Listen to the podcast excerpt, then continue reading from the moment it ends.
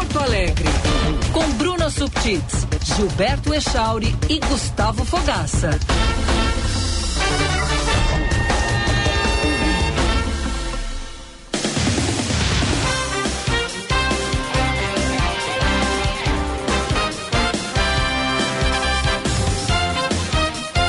Nove horas 26 minutos. Bom dia, bom dia. Estamos entrando no ar com o Band News Porto Alegre desta sexta-feira. Sextou, hoje é dia 23 de junho de 2023. Inverno no hemisfério sul. E hoje, apesar de não estar tá tão frio, é um dia típico de inverno, porque o tempo está fechado, está chovendo. Aqui na capital, 15 graus 4 décimos. Máxima prevista para hoje é de 20 e está chovendo em boa parte do Rio Grande do Sul, especialmente na metade leste e também na parte norte. Áreas do sul e oeste não estão enfrentando tanta nebulosidade assim. A gente vai acompanhar as questões climáticas porque o solo ainda está muito molhado em função das chuvas da semana passada, os estragos ainda estão sendo é, contabilizados né, e passando pelo processo de reparação. E é claro que a gente não quer mais nenhuma tragédia, vamos ficar de olho nisso e trazer as informações aqui para os nossos ouvintes. FM 99.3, aplicativos Band Rádios e Band Play, live no YouTube, canal Band RS, acessa lá e nos acompanhe também em imagens. Tô, vendo, tô, me, tô me vendo aqui na live no YouTube, tô ficando meio careca. Olha só o tamanho das minhas entradas aqui. Hein, Gustavo Fogaça, que já que não sofre disso, né, Gulf? Tem bastante cabelo. Bom dia. Bom dia, Giba. Bom dia, Bruna. Bom dia, Fabrini. Bom dia a todos os melhores ouvintes. É que quando é... eu boto o cabelo para trás, aparecem as entradinhas ali, né? É, não, a, a idade para mim veio só com embranque... embranquecimento dos pelos e barbas. e aí, Bruna, bom dia. Bom dia, Gulfo, Giba, bom dia quem nos acompanha, quem nos vê na live vê que estamos hoje, combinamos de combinar com o dia, estamos os três aqui em escala de cinza. Isso. A gente está mimetizando, né, pessoal? Faz parte quando um grupo começa assim a conviver demais. Essa é a sintonia. É, a gente respeita o, o nosso a nossa combinação ali no grupo do WhatsApp, né? Que a gente todo dia combina. Hoje, assim. ontem, foi ontem ou anteontem que estávamos todos de azul? Foi, é, foi essa semana. Foi anteontem. É, é, anteontem. Anteontem, é verdade. Tem, o, tem todo um regramento interno ali que a gente segue a risca. Mas uh, tem estudos sobre comportamentos de padrão sobre isso, sobre grupos que convivem, começam a conviver muito tempo, começam a, a, a, padronizar muitas coisas. O jeito de comer, o jeito de, de, de caminhar, o jeito de se vestir, o jeito de, de sentar e, e até pegar talheres. É, é, é, é, muito louco isso. É tudo acontecendo de forma involuntária, né? Sim. Não... que apesar da brincadeira que o Giba fez, a gente não combinou de fato. é, não, é tudo brincadeira. Felizes com a chegada do fim de semana? Sextou, né, galera? Vocês estão preparados para um fim de semana selvagem?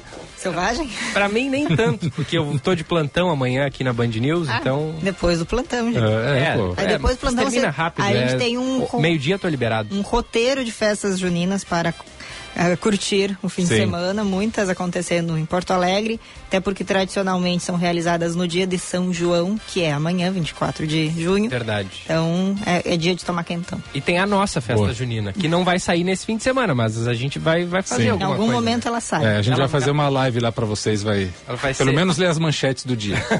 Ou da noite. Vai ser, vai ser, uma festa julina daí, né? Muito Sim. provavelmente, provavelmente ela fique para o mês de julho. Tá tudo bem. É, mas sabe que, por exemplo, em Campina Grande, que é né, a mais famosa e talvez a maior festa junina do Brasil, é tipo o carnaval na Bahia, são dois, três meses, né? Não, não, é. não é um fim de semana só. As coisas Eu... acontecem um mês antes, durante o mês e um mês depois. Eu apoio. Já foi a Campina Grande, Bruno? Ah, tem que ir, Bruno. Eu gosto de festa junina, tem que ir. É realmente impressionante, assim, é um negócio mega. Não só em Campina Grande, né? Nossos colegas é, da Band News da Bahia, da Band News de outros estados do Nordeste, hoje pela manhã, estavam entrando na programação nacional justamente falando né, sobre esses festejos de, de São uhum. João que, que é bem como o Gufo disse, duram muitos e muitos dias, né? Uhum. É como o carnaval, né? É, carnaval é, em, em, em, muitas regiões do país é muito além dos quatro dias. Sim, a, a gente tá brinca com Salvador, né? Que tem o pré-carnaval, pré-pré-carnaval e a antivéspera do pré-pré-carnaval e depois tem mais os pós e o, e o aquece e o, e o ressaca e mil coisas. A, a festa junina no, no, interior do Nordeste é muito forte, né? Em, em, Caruaru também é muito forte. Mas a de Campina Grande é, digamos, a que ficou mais estruturada, assim, hoje virou realmente né, uma coisa, mega evento, assim, com muitos shows, com muitos eventos, com muitas coisas. Mas é, uma, é um passeio que uma vez na vida tem que ir. Você que gosta de conhecer o Brasil, gosta de conhecer coisas do nosso povo, que são da nossa cultura, tem que ir um dia ao, à festa junina em Campina Grande. Tem três meses aí, é só escolher um fim de semana e ir. E as comidas são maravilhosas, né? Sim. Essa época do ano, nossa, eu, eu adoro pinhão. Vocês gostam? Ah, adoro. Pinhão, pinhão, uh, tudo que é feito de amendoim, né? Começar pela paçoca, paçoca, mas tem vários outros doces, de milho também. Sim, pô, pipoca, pipoca que é, pra mim é, é, é, um alimento fundamental da minha dieta. É alimento, isso aí. Pô, os, os, indígenas comiam e comem, né? A pipoca como parte do alimento, complemento de vários pratos, é, é assim, é parte da dieta, né? Então eu assumi a pipoca como. Às vezes. alimento. Às vezes pipoca é até janta. Sim. Exato, pô, óbvio. Óbvio, Gilberto, isso aí não, nem se questiona, isso faz parte do Tem mundo. aquela, aquela discussão, né, se sopa é janta ou não, né? Claro que é, é né? Pra, pra, quem tá no aperto... Depende pra quem, pra uma é. falda não é. É, pra uma falda não é. E você, querido ouvinte, tá empolgado com a chegada do fim de semana e com as festas de São João? Manda pra gente, 998 730993 é o nosso WhatsApp participe ali também na live no YouTube, canal Band RS. Vamos nessa, começando pelo trânsito. Seu caminho. O Josh Bittencourt tem as informações pra gente. Bom dia, Josh. Muito bom dia, excelente sexta-feira a todos que nos acompanham aqui no Band News Porto Alegre. Manhã com chuva, deixando a pista molhada, tensão redobrada no trânsito. Para quem está acessando a capital pela Zona Norte, se puder, evite a Freeway Castelo Branco. Muito congestionamento ainda. Logo que passa a arena, começa a retenção e segue passando as duas pontes do Guaíba até o acesso pela rodoviária. A Avenida Mauá, em direção ao gasômetro, túnel da Conceição também. Inclusive, há pouco foi retirado um carro que estava em pane mecânica na saída do túnel, acessando a Sarmento Leite e tem ensamento do vão móvel da Ponte do Guaíba começando em instantes e com esse bloqueio a nova ponte alternativa entre Porto Alegre e Eldorado do Sul. Na campanha de inverno da Pets você encontra tudo para o seu pet aproveitar a estação mais gelada do ano. Uma seleção de produtos para cuidar e aquecer seu animal de estimação. Pets, tudo para o seu pet em um só lugar.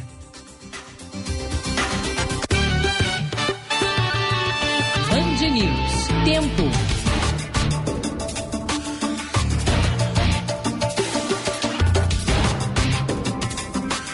Nesta sexta-feira, a previsão é de tempo fechado e chuva em grande parte do Rio Grande do Sul. Em Porto Alegre, o dia será nublado com chuva pela manhã e à tarde. As temperaturas devem variar de 14 a 22 graus. No litoral, em Tramandaí, a previsão é de céu encoberto e chuva nesta sexta-feira. As temperaturas variam de 16 a 22 graus. Na região da fronteira, em Uruguaiana, o tempo será de sol com muitas nuvens durante o dia. As temperaturas devem variar de 13 a 22 graus. Na Serra Gaúcha, em Gramado, a sexta-feira amanheceu chuvosa, com os termômetros marcando 14 graus. A chuva deve permanecer ao longo do dia e a temperatura sobe até os 18 graus. Da Central Band de Meteorologia, Kathleen Fontoura. Valeu, valeu, Kathleen, valeu, Josh. 9h35, hora certa para a Durg Sindical, 45 anos lutando pela educação pública e democracia. Em 45 anos de existência, a Durg Sindical participa ativamente das lutas sociais na defesa da educação pública, dos direitos dos professores e demais trabalhadores da educação. Professores Unidos pela Reconstrução do País. A Durg, a Sindical, 45 anos lutando pela educação pública e democracia no Brasil. Centro Clínico Mãe de Deus, onde você e seus familiares podem contar com mais de 160 médicos e mais de 60 consultórios modernos e equipados, mais de 30 especialidades que atendem principais planos de saúde particulares. Centro Clínico Mãe de Deus, ligue e marque a sua consulta, telefone 3230 2600. 3230 2600. E PUC, escuta essa dica: mestrado e doutorado é na PUC. Hora de fazer acontecer na melhor pós-graduação do Brasil. Programas com carga horária flexível e reconhecimento nacional e internacional. Inscrições estão abertas em pucrs.br barra estude na PUC-RS. Na atualização dos destaques, neste sábado, sete locais de atendimento à saúde estarão abertos em Porto Alegre. Unidade São Carlos, Bom Jesus, José Mauro Cerati Lopes, Moab Caldas, Santa Marta, Jardim Itu e Jardim Leopoldina estarão em funcionamento a partir das 10 horas da manhã. O foco será voltado para consultas médicas e de enfermagem, além da vacinação contra a gripe e Covid-19. O objetivo da Secretaria Municipal da Saúde é reduzir o tempo de espera para atendimentos. A Defesa Civil do Rio Grande do Sul emitiu alerta de chuva forte, acompanhada de descargas elétricas, ventos de até 70 km por hora e queda de granizo, em Caxias do Sul, Passo Fundo e Erechim, na divisa com Santa Catarina. Na capital gaúcha, o alerta da Defesa Civil Municipal segue em vigência até o dia 26 de junho, especialmente nas áreas de risco já mapeadas. Em caso de emergência, ligue para o número 199. Durante a visita em Porto Alegre, o ex-presidente Jair Bolsonaro se manifestou sobre o julgamento do TSE, que analisa uma ação que o acusa de abuso de poder. A ação pode, inclusive, torná-lo inelegível pelos próximos oito anos. Bolsonaro espera que sigam a jurisprudência adotada em 2017 no julgamento da chapa de Dilma Rousseff e Michel Temer. Na ocasião, o TSE absolveu a chapa considerando provas que haviam sido anexadas depois que a ação foi protocolada. A expectativa é que o julgamento de Bolsonaro se encerre apenas na próxima quinta-feira. Pensar a cidade. Bruna Subtits. Pensar a cidade, um caso que tem chamado a atenção e preocupado muitos os frequentadores do Parque da Redenção, possivelmente o parque mais conhecido e frequentado da cidade aqui de Porto Alegre. Isso porque nos últimos dois meses foram encontrados pelo menos 10 gambás mortos Nossa. ou uh, bastante feridos que vieram a, a morrer depois. A informação e o levantamento é feito pelo coletivo Preserva a Redenção, um grupo de frequentadores e pessoas que, seja que moram ou que uh, utilizam ali o parque para alguma das suas atividades diárias ou de lazer. Esse grupo que se formou no ano passado no momento em que a prefeitura falava em conceder a redenção, em entregar para a iniciativa privada gerenciar, esse grupo se mobilizou e conseguiu até reverter essa proposta, essa, essa ideia inicial da prefeitura na concessão do parque. E desde então, os integrantes do coletivo têm feito alertas sobre situações que estão acontecendo no interior do Parque da Redenção. Essa dos gambás, sem dúvida, é a mais grave que já apareceu não é de agora, né? Esse, esse número que eles apresentam, né? De pelo menos 10 animais encontrados mortos de maio até do início de maio até agora. Mas desde o início do ano, pelo menos, tem situações envolvendo os gambás que preocupa uh, o coletivo e essas pessoas. Por exemplo, entre janeiro e fevereiro foi identificada a instalação de gaiolas com armadilhas na tentativa de capturar esses animais na época, até um colega ali do Jornal do Comércio, Cláudio Isaías, fez uma, um levantamento, apurou as informações, fez uma, uma matéria que apontava uh, a colocação dessas gaiolas por parte de um, de um, complexo de restaurantes que está instalado ali há algum, cerca de dois, três anos ali na Redenção, que é chamado Refúgio do Lago. Que a justificativa que eles eram na época era a preocupação dos gambás circularem em meio às pessoas que frequentavam aquele ambiente, que eles então tinham buscado uma empresa que fizer, que tentasse solucionar esse problema dos gambás circulando por aí, e a solução naquele momento encontrada foi a captura dos animais. Que destino seria dado a gente não sabe, porque a denúncia foi rápida, o caso ganhou a mídia e logo então foi, foram desfeitas essas armadilhas.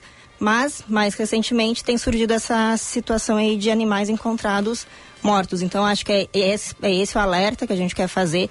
Já conversei com a Secretaria de Meio Ambiente aqui de Porto Alegre. Eles emitiram uma nota, mas a Secretaria, até o momento, diz ter recebido a denúncia de dois casos de mortes. Ela não tem, não tem conhecimento, diz não ter conhecimento de todos os outros relatados pelo coletivo, e sim de dois até o momento. Deixa eu ver aqui a informação, não sei se vocês querem comentar alguma coisa enquanto eu busco aqui. É, é, assim, é um absurdo, né? Vamos combinar que é um absurdo porque, assim, claro, a, a, a área, ela é uma área urbana, mas é uma área de natureza urbana, onde é, os animais que vivem naquela área urbana é, é, é o habitat deles. E isso tem que ser preservado de alguma forma, não somente o habitat, como a vida natural desses animais ali. É claro que há restaurantes, há comida estocada, esse tipo de situação, precisa ser cuidado isso então ali, de que forma esses animais não teriam acesso, se é que eles estão tendo acesso, é, de que forma pode se é, prevenir um pouco mais para que eles é, não, sei lá, não invadam. Um, um, porque são animais muito inteligentes, eles são capazes de entrar em qualquer lugar e pensar como chegar nessa comunidade de uma forma mais fácil. Então, mas não é aniquilando esses bichos e tirando uma, a, a, vida deles ou tirando eles do habitat natural que vai se preservar. Tem que encontrar um jeito de que ali, naquela área de restaurantes, as, os alimentos possam ser preservados. É o mínimo. Mas só um dado, viu, Bruna, que eu acho interessante passar para o nosso ouvinte, que apenas tirando aí nós humanos e tirando o chamado estoque vivo, que é animais para consumo, né, vacas, eh, porcos, enfim, etc., apenas 5%, apenas isso aí representa 95% dos animais na Terra, apenas 5% são os outros mamíferos. Que aí a gente bota de leão a baleia, de gambá a rato, de urso a girafa, ou seja, é, os mamíferos na Terra eles estão num caminho de extinção que parece inevitável. É uma coisa de, de, de prazos de, contados. Ou seja, tirando estoque vivo, que é cuidado por nós humanos para nosso consumo, vacas, cavalos, porcos, etc., e os humanos, que não param de crescer, obviamente, todos os outros mamíferos representam apenas 5% dos Caramba. mamíferos na Terra. Então, é, cada gambá que se mata por nada significa um passo maior na velocidade de extinção dos gambás. É, é simples assim. Então, é, é, é, é, muito importante que a prefeitura tome atitudes sobre isso e o trabalho da Bruna é importante também de trazer isso à tona, né? Vou ler aqui a nota que a secretaria passa, né? O que ela informa ter de conhecimento e também as medidas que ela tem tomado. Então, a Secretaria Municipal do Meio Ambiente, Urbanismo e Sustentabilidade informa que dois gambás encontrados mortos por causas desconhecidas no Parque Farroupilha Redenção foram encaminhados pela equipe técnica à Universidade Federal do Rio Grande do Sul para realizar exame de necropsia. A secretaria já protocolou o registro de ocorrência na Delegacia Virtual de Maus Tratos contra Animais e solicitou reforço da Guarda Municipal para intensificar a ronda no parque, principalmente à noite, a fim de inibir possíveis agressões aos animais. A secretaria informa ainda que já acionou órgãos competentes para serem investigadas as causas e os responsáveis pela morte dos animais. O Comando Ambiental da Brigada Militar e a Polícia Civil foram oficiados para apurarem os fatos e a possível ocorrência de crime ambiental contra animais silvestres. Também foi oficiado o Instituto Brasileiro do Meio Ambiente, o IBAMA, para que, no âmbito de sua competência, auxilie nas investigações e implementação de medidas preventivas e fiscalizatórias. E a Secretaria informa ainda que a equipe de fauna silvestre atua diariamente no resgate de animais em situação de risco, mas não tem poder de investigação. A orientação é que quando for encontrado algum animal morto ou em risco na capital, que sejam notificadas as autoridades competentes para que sejam tomadas as devidas providências. O número para contato, então, pode ser o 156 ou o WhatsApp 3289 7517. E é importante, sim, que a prefeitura esteja se mobilizando, mas chama a atenção, porque eu acompanho Uh, a divulgação feita pelo grupo, pelo coletivo Preserva a Redenção, e não são só dois, dois foram essa semana. Sim, por essa isso, semana foram é, dois. É Mas a série, gente tem né? um histórico que vem, se não desde o início do ano, né? Já essa preocupação ela ela nasce já uh, no início aí do ano, mas pelo menos há dois meses casos de gambás encontrados mortos. Aí cabe também, talvez, orientar isso, que as pessoas que avistem essa situação entrem em contato diretamente com a prefeitura porque não se sabe então o que, que aconteceu com os demais, se eles foram enterrados, se eles foram descartados como lixo, o que, que aconteceu com o corpo, com os corpos né, desses outros animais que também foram encontrados mortos na redenção. É grave sim, porque a gente está falando também de um desequilíbrio da fauna, né? O, os grupos alertam que o gambá ele se alimenta, claro, ele vai buscar restos de alimento próximo a, a, a esses locais comerciais, né, que trabalham com com alimentação, mas ele também se alimenta do escorpião amarelo, que é um animal venenoso, peçonhento, que cuja picada, e há um alerta muito grande, principalmente no verão, a picada pode levar à morte de algumas pessoas, né? Se a pessoa Sim. ou é mais idosa ou é ainda uma criança, mas a pessoa ali não tem talvez as defesas bem trabalhadas, pode ir a óbito. Então, assim, a gente está causando um novo desequilíbrio no, na, na, fauna que não é saudável nem mesmo para os humanos. E a gente estava falando até antes de entrar no ar aqui que o gambá ele sofre preconceito ah, por, por também, ele né? ser ligado ao mau cheiro, né? Porque se fossem coelhinhos, por uhum. exemplo, provavelmente não estariam sendo mortos, Sim, porque é, é bonitinho, porque tem as histórias. Ou cachorros, né? É, cachorro. Por exemplo, tem quanto cachorro de rua vai lá comer resto de comida é, e as pessoas não saem matando o cachorro. É. é. a mesma coisa também, né, gente? Pelo amor de Deus. É, o Giba tocou num ponto crucial aí. Tem uma questão também de, é, de preconceito, né? Eu sempre falo assim que se, se a, a, na, na lenda lá da, da lebre e da tartaruga né? Se não for, fossem outros animais, teria sido outra a ideia de que ah, a tartaruga é muito lenta, a lebre é muito rápida, né? Sempre tem essa, essas coisas que as fábulas fazem. Uhum.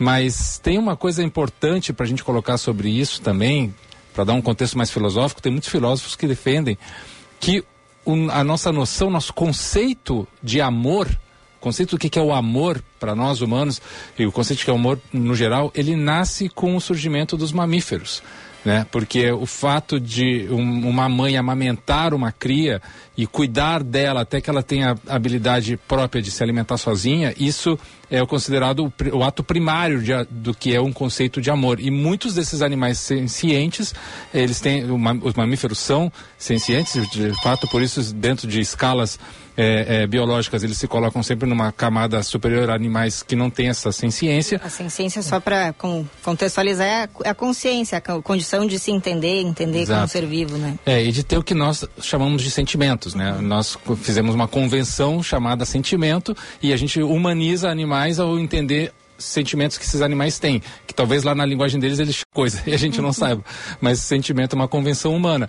E, e é, essa sensação de amor que, o, que os mamíferos têm, que estão indo em uma via de extinção e que a gente está provocando isso diariamente, também é uma obrigação nossa cuidar e, e preservar e pensar. Então, quando a gente está falando de.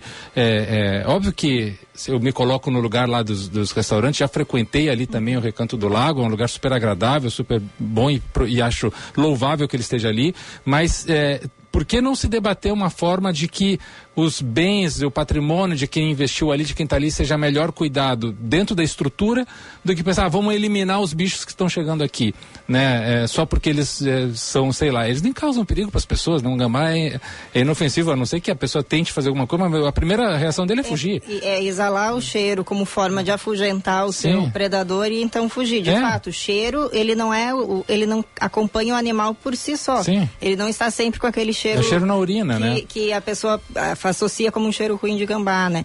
Eu até vou fazer um, vou ponderar e eu fiz essa consideração sobre o, a denúncia feita no início do ano em relação às gaiolas eh, instaladas pelo Refúgio do Lago. Até o momento, e aí só para não, não causar esse desentendido, a gente não tem a, a informação de qual a causa da morte, quem venha provocar, quem esteja provocando. Se, espero que não seja o próprio refúgio, né, que esteja ali uh, com essa intenção de eliminar os animais, eu não quero acreditar que alguém possa pensar isso, de, né, que faça isso de caso pensado. Mas é muito estranho pensar que em dois meses, dez animais foram encontrados mortos, em média um por semana, né? A gente essa semana teve dois casos, até uh, foram, tô, levantei aqui algumas outras informações que eu tinha também, além da prefeitura denunciar, fazer boletim de ocorrência na delegacia de que, que cuida da, dessa casa, dessa causa, né, de maus tratos animais. Também outros BOs já foram feitos desde o início dessa série em diferentes delegacias virtual, as delegacias ali do entorno da redenção, na busca por alguém que possa investigar o que está acontecendo, né? Há uma informação de que os BOs eles estão sendo reunidos para uh, os protocolados em diferentes espaços reunidos para poder uh, se fazer essa investigação em conjunto, né, ter uma linha condutora, porque como há semelhança entre os casos encontrados, então para identificar o que pode estar tá acontecendo, há aqui até uma ouvinte, a Lúcia, lembrou disso, né, que o gambá é o predador do escorpião, como eu falei mais cedo, e ela até questiona, acho que esse questionamento vai para a prefeitura. Não tem câmeras na redenção? Será que as câmeras que são lá instaladas Boa. pelo sistema de segurança não poderiam ajudar a identificar o que acontece nessa área onde os gambás eles estão abrigados, né? Eles se abrigam principalmente em tocas de árvore. Então, nesses locais onde eles ficam, será que não tem como identificar o que aconteceu antes ou depois? Né, na sequência ali do, do, dos casos de morte, né, até porque tem registro de quando foram encontrados, então é, tem como saber se a morte é recente ou ela é, já aconteceu há alguns dias, então dá para fazer esse, esse monitoramento, ou pelo menos essa busca para tentar uh, elucidar o caso. E, e, importante essa questão do, do gambá ser o predador do escorpião amarelo, que é um problema que a cidade enfrenta, especialmente na região do centro. Ações não só no verão, estava vendo aqui uma notícia de três dias atrás, equipes da Secretaria uh, da, da, Saúde, Vigilância, fazendo ações ali no centro é, em busca do escorpião amarelo. A Bruna uhum. ressaltou bem o perigo desse animal aos seres humanos. E, e é dispensar, né? O, o, escorpião amarelo, ele é, ele é visto principalmente na região central. No centro, Especialmente exato. ali uhum. na Praça Dom Feliciano, que é aquela pertinho da Santa Casa ali, né? Que é relativamente perto da Redenção também. É, exato, mas é, eu, eu não, não li, eu, pelo menos não, não, não tomei conhecimento da é, observação desses é, escorpiões amarelos em, em, em, em parques e praças maiores. Justamente porque, muito provavelmente, lá porque tem, tem um uma maior é, variedade de, da, da, da, fauna, né? Eu me lembro uns anos atrás, coisa de cinco anos atrás, teve uma infestação também no centro, ali na parte é, da, da Rua da Praia, no final da Rua da Praia, ali na parte da zona militar, ali teve uma infestação muito grande de, de escorpiões também na época, que a prefeitura teve que agir de forma mais intensiva. Uhum. Ou seja, é, é o equilíbrio, né? Equilíbrio. Vou só para fechar que a gente tem algumas mensagens ainda chegando, né? Um ouvinte relata atropelamento de gambá ali na região da, da Zona Sul, ele coloca na Avenida Oscar Pereira, no trecho do antigo Hospital Belém Velho até a Costa Gama. Tempos atrás, e a gente pode recuperar aqui para trazer, tinha um projeto na Zona Sul Uh, era Macacos Urbanos, acho que é o nome do projeto, ou alguma coisa assim, mas que ele criava passagens para esses animais por cima da via, entre as árvores, para que eles não precisassem cruzar a avenida. Com gambás, eu não sei como é, com outros animais, né, que não os macacos que andam empoleirados, né? Eu não sei dizer se isso seria possível, mas é algo que as cidades precisam demais pensar, que é como a gente lida com a harmonia entre o, esse, essa ideia de desenvolvimento construído de concreto, avenida, prédios, com a fauna e a flora, que é a nossa natureza, que é tão importante para a nossa sobrevivência, para a saúde, para a questão ambiental e climática como um todo. As cidades também têm papel nisso. Então, assim, preservar esses animais, né, garantir que eles sigam uh, se vivendo ali da, da, maneira como eles já estão habituados no seu espaço, se a redenção é considerada um habitat, então que se garanta a condição de que eles permaneçam ali e bem. É possível, assim como sempre foi, viver em harmonia. É essa harmonia que a gente tem que compreender. Nós temos que buscá-la e não nos afastar dela. Vou só para complementar aqui, passou o, uma outra mensagem aqui antes do Terence, que até onde ele sabe, o gambá daqui não solta o odor ao se sentir acuado, mas ele orienta a gente confirmar com um biólogo ou uma bióloga, porque tem essa, às vezes a gente tem essa ideia, mas a gente nem sabe, né? Eu nunca tive tão perto assim de um gambá para saber é, se, se ele exala um cheiro. No interior a gente acusava as raposas. ah, eu, às vezes que eu estive frente a frente a um gambá, nunca teve essa questão do cheiro, assim, é realmente hum. o, o, o, o, problema do preconceito é o, é o desenho, o famoso desenho antigo, que, desenho animado, né, uhum. que usavam um, um, um gambá europeu. Sim. que é, é, o que realmente ele exala, ele faz a urina com um cheiro muito forte em, como um sistema de, de defesa. O, o, o gambá sul-americano, ele, ele, a primeira reação dele sempre é fugir. Ele uhum. foge muito, de forma muito rápida e muito ágil. Assim. Exato. E até aqui uma ouvinte nos manda também, é a Adriana, que a semana passada ela e o marido encontraram um gambá machucado, tentando atravessar uma, a rua numa praça da Zona Norte. Eles enrolaram o um animal num casaco e levaram ao Ibama, que não, ela não diz o, o, local. E ela diz, ele não exalou o cheiro, foi manso, não reagiu, até provavelmente porque estava machucado e assustado. E a Betânia, ali na live, manda bom dia. Que alarmante essa denúncia do coletivo Preserva Redenção, Bruna. Que crueldade com os animais silvestres da Redenção. Quem está perseguindo os gambás? Pergunta a nossa ouvinte. Várias mensagens sobre este assunto também ali na nossa live. Abraço a todos que participam. Seguiremos acompanhando. De perto, claro, sem dúvida. 9 e 56 Vamos para o intervalo? Vamos lá. A gente tem conversa daqui a pouquinho, tem o giro da reportagem, tem várias informações importantes aqui no programa de hoje siga mandando seu recado pela live ou pelo WhatsApp 998730993. Já voltamos. Você está ouvindo Band News Porto Alegre. Em 45 anos de existência, a Adurg Sindical participa ativamente das lutas sociais, em especial da defesa da educação pública, dos direitos dos professores e demais trabalhadores da educação. A construção política do sindicalismo do amanhã é indispensável para a reafirmação da grandeza e da soberania nacional num país que garanta a inclusão social. A formulação de soluções é papel da categoria docente e, por conseguinte, da Durgues. A Durgues Sindical, há 45 anos lutando pela educação e a democracia no Brasil. Plantão PUC de boas notícias. Restauração de celulares para uso de estudantes da rede pública. A PUC faz acontecer. Parceria entre a Universidade e o Ministério Público do Rio Grande do Sul. Já entregou para a rede pública de ensino mais de 1.600 aparelhos recondicionados, apreendidos nas prisões. PUC, há 75 anos. Impacto real na sua vida e no mundo. Saiba mais em pucrs.br/impacto. Big Pregão de Vendas Super Alto BR Ford. Sábado das 9 às 19 horas na Avenida Senador Tarso Dutra, 399. Saia de carro novo com tanque cheio, película, emplacamento ou transferência grátis. E ainda são mais de 100 veículos seminovos com IPVA 2023 pago e um ano de garantia. E comprando seu carro, ainda tem balão surpresa com cashback de até dois mil reais. Super Alto BR, única concessionária Ford em Porto Alegre. Cinto de segurança salva vidas. Legram Burger. O seu almoço no Moinhos de Vento muito mais delicioso na Legram Burger. E agora, a primeira hamburgueria gourmet de Porto Alegre também oferece pratos com receitas baseadas nos burgers clássicos da casa. Para um almoço executivo feitos com carnes nobres, queijos de primeira e molhos artesanais do chefe. Sabores da Legrand Burger, que surpreendem a cada mordida e sempre acompanhado da batata rústica mais amada da capital. É a sua opção para um almoço diferente na Maison Charmosa da Marquês do Pombal. Legrand Burger, o clássico hambúrguer gourmet há 11 anos, em Porto Alegre e Gramado.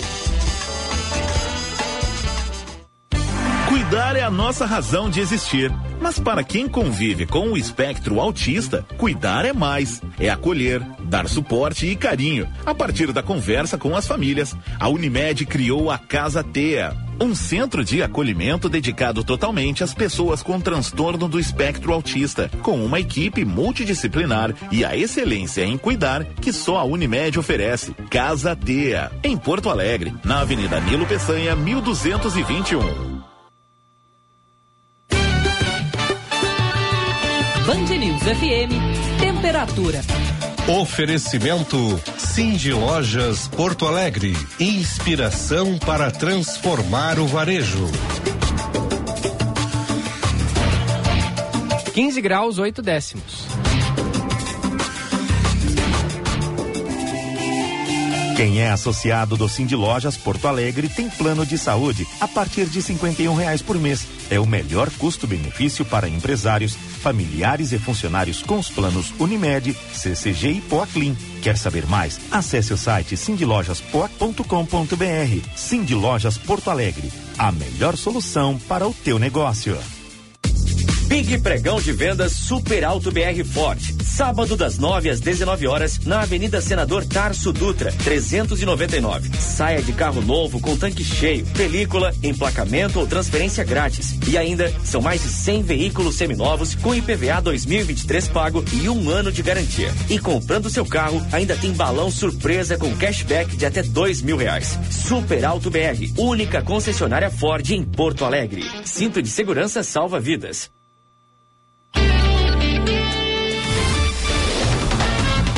Está ouvindo Band News Porto Alegre.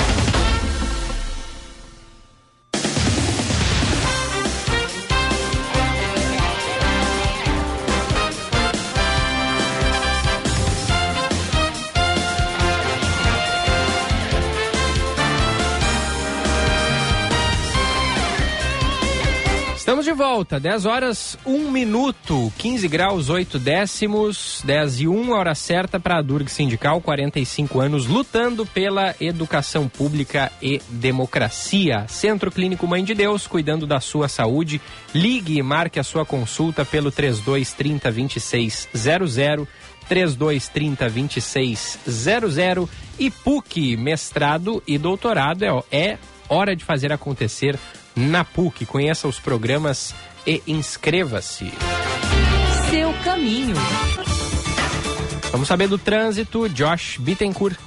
Gilberto, foi cancelado o içamento do vão móvel da Ponte do Guaíba, previsto para amanhã de hoje, inclusive o do começo da tarde também. Então, quem faz o trajeto entre Porto Alegre e Eldorado do Sul nessa sexta-feira vai poder utilizar qualquer uma das duas pontes no seu trajeto. Chegada à capital, ainda com retenção pela Freeway Castelo Branco, a partir da Nova Ponte até o acesso pela rodoviária. No centro histórico, começa a melhorar a Avenida Mauá em direção ao gasômetro, túnel da Conceição também acessando a Sarmento Leite no sentido bairro. Mas a região do aeroporto ainda é uma ótima alternativa para o motorista que deixa a região metropolitana e acessa a capital agora pela Zona Norte. No Mercantil você antecipa até 10 parcelas do seu FGTS. Recebe direto na sua conta em até uma hora, mesmo se não for cliente, em fgts.mercantil.com.br.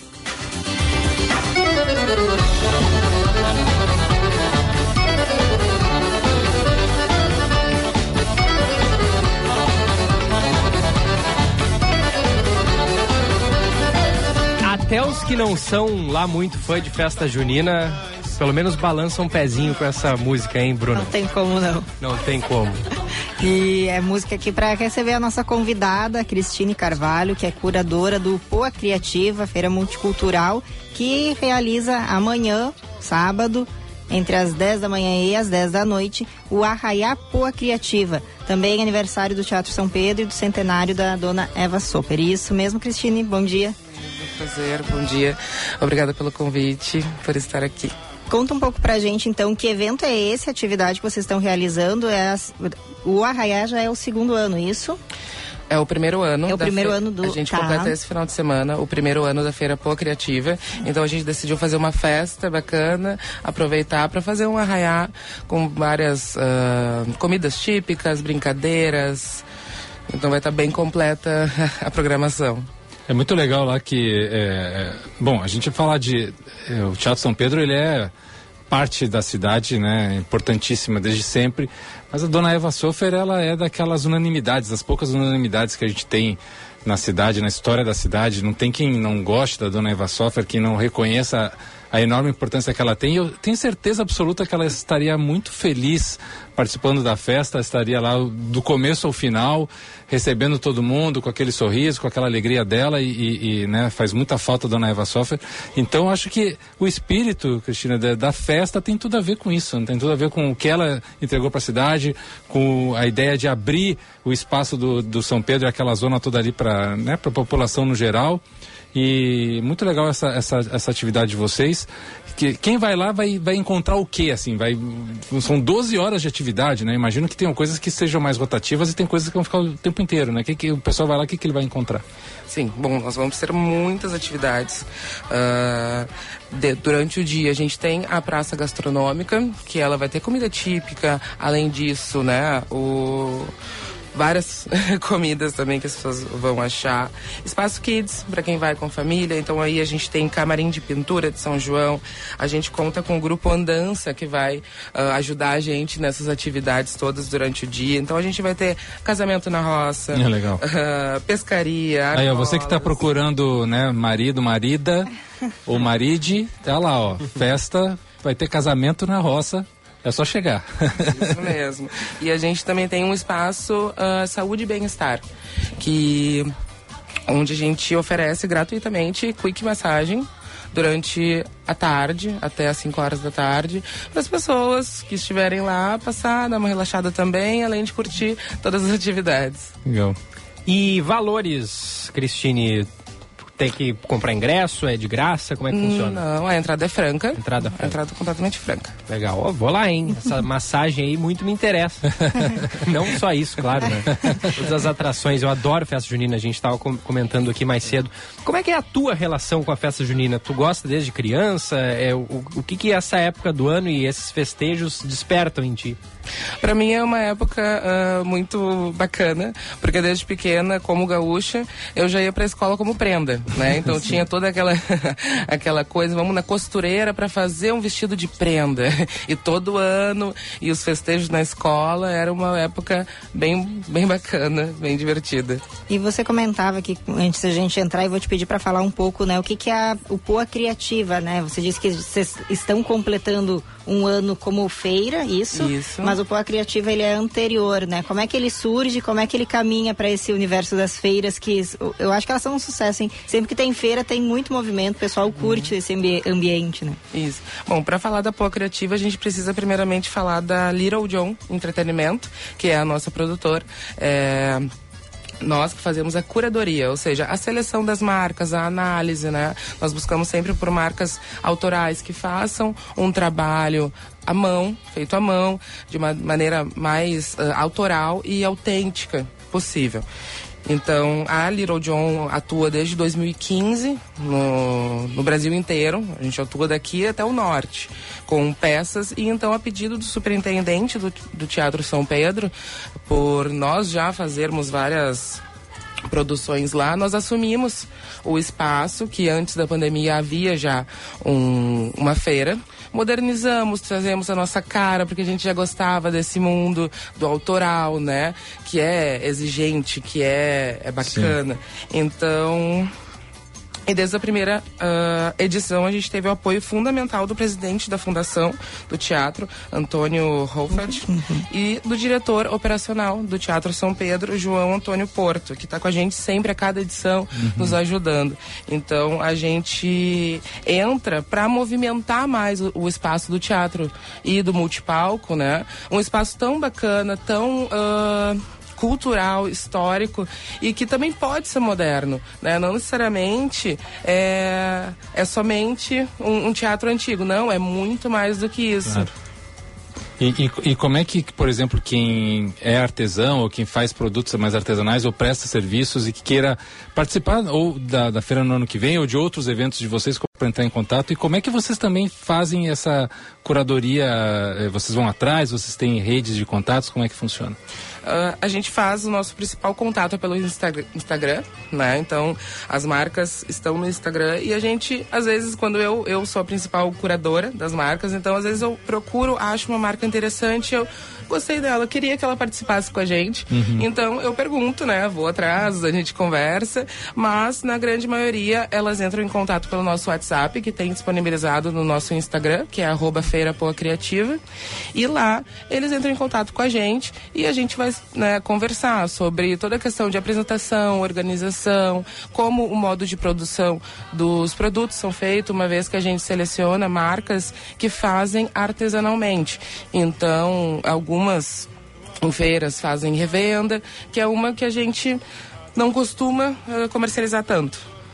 E é interessante, sim, a gente pensando nas feiras, né? Eu acho que elas movimentam uma economia paralela, né? Não necessariamente aquela direta relacionada à produção e venda em si, né? Mas pela movimentação, as pessoas muitas vezes vão pela curiosidade e acabam conhecendo uma marca, conhecendo um produto legal que elas Sim. se encantam, que descobrem que é daqui, que dá para conversar com quem elabora, né? O, o, artesão, a pessoa que tem aquele o dom, né? De, de trabalhar aquela arte e aí acaba criando uma relação de economia diferente daquela de ah, olhei no site, gostei, comprei. Não, eu quero ter esse contato. Você acho que talvez as feiras elas proporcionem isso. Então, qual é a tua visão em relação às feiras e essa mobilização que se cria em torno delas? As feiras, a importância delas é porque esse pequeno empreendedor, né, esse produtor artesanal, ele, ele muitas vezes ele é o produtor, ele é a pessoa Sim. que faz, o né? design, né? ele faz a embalagem, ele faz o marketing, ele faz do Instagram, ele faz tudo, né? Então, é um trabalho muito. Ele, ele bota muito trabalho em cima disso, mas ao mesmo tempo ele consegue fazer um produto que a pessoa se identifique e muitas vezes eles são únicos. Eles, eles não produzem em alta escala, não, exi, não vão ter mais 100 produtos iguais, não, todos vão ser diferentes. Então, por isso, é, acaba sendo chamativo, né? Porque não necessariamente quando a gente pensa em artesanato, por exemplo, né? Uh, hoje a gente não tem mais só o crochê, só, né? Uh, uh, pinturas, a gente tem um mundo dentro do artesanato, do artesanato e do, do trabalho do artesão, né? Muito mais complexo do que isso. Uhum. E essas, essas outras é, linguagens artísticas do, do, do Poa Criativa, uhum. é, literatura, moda, design, gastronomia, fala um pouquinho mais pra gente sobre, sobre isso.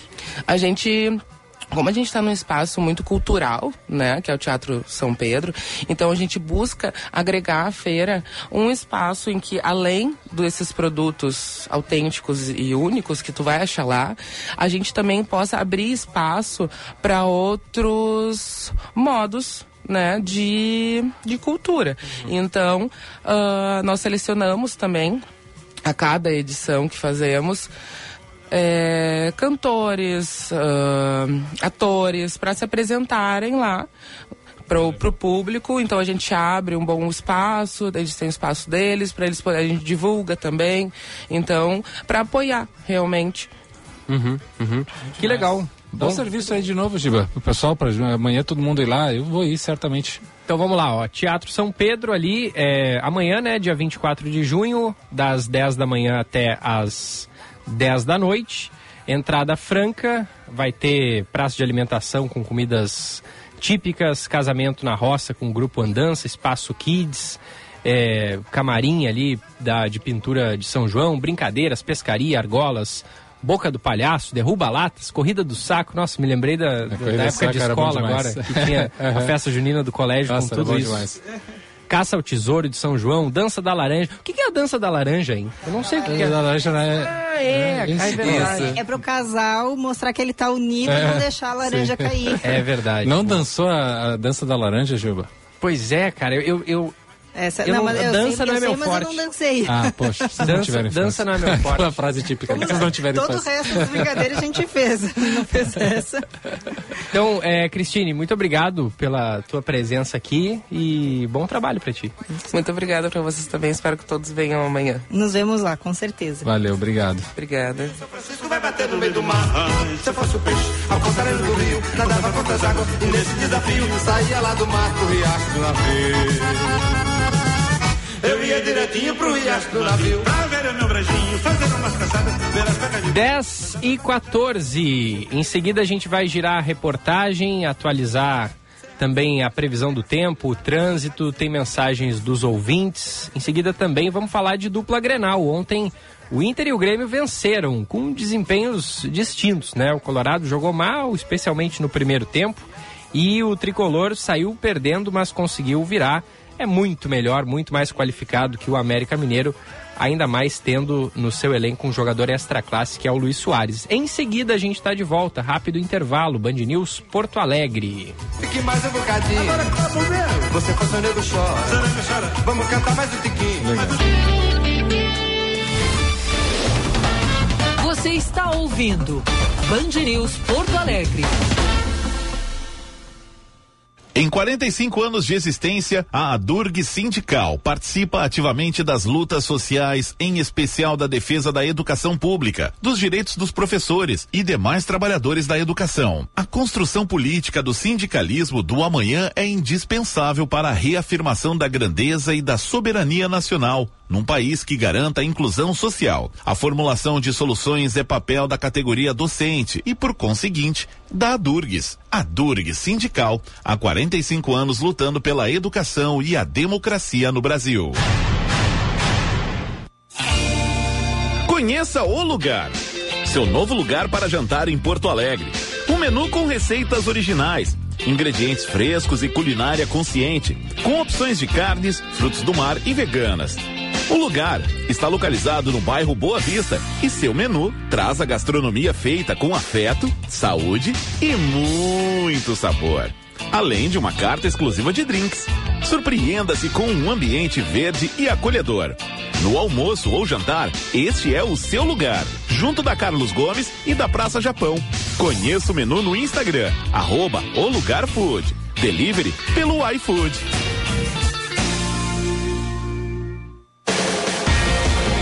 Força Total Esponqueado Chevrolet. Imposto reduzido, bônus na troca e taxa zero. É aqui, aproveite. Onix Plus Turbo com desconto de oito mil reais. Tracker Turbo automático 2024 a partir de cento e vinte e cinco mil e novecentos. E ainda, linha Equinox com bônus de até 12 mil adicional na avaliação do seu usado e taxa zero. Esponqueado Chevrolet, a revenda que não perde negócio. Cinto de segurança salva vidas. No Centro Clínico Mãe de Deus, você e seus familiares podem contar com mais de 160 médicos, altamente qualificados em mais de 60 consultórios modernos e equipados. São mais de 30 especialidades médicas que atendem os principais planos de saúde e particulares. Nosso compromisso é com a sua saúde e dos seus familiares. Afinal, saúde é o centro de tudo.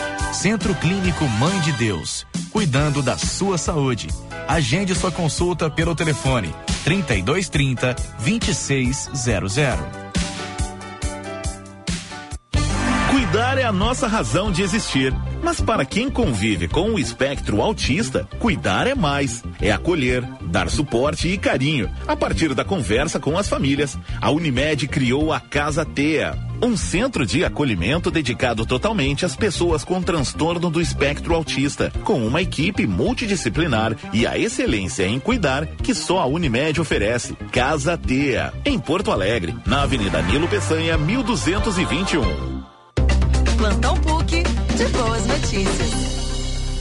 Restauração de celulares para uso de estudantes da rede pública.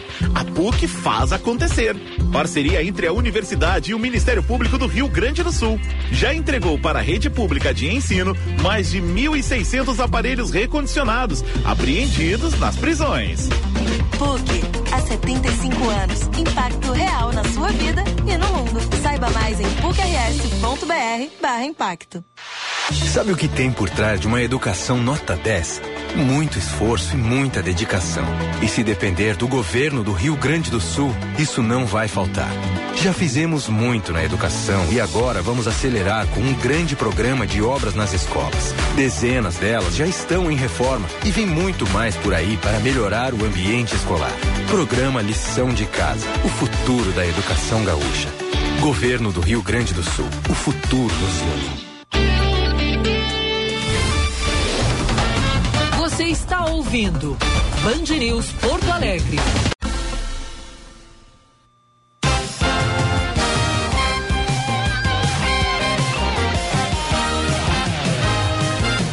Band News Porto Alegre de volta, 10 horas e 19 minutos, hora certa para a Durg Sindical, 45 anos lutando pela educação pública e democracia. Centro Clínico Mãe de Deus, cuidando da sua saúde. Ligue e marque a sua consulta. Telefone é o 3230 2600. 3230 2600 e PUC há 75 anos, impacto real na sua vida e no mundo. Vamos acionar a reportagem, o Juan Romero está chegando e tem trilha para o Juan Romero.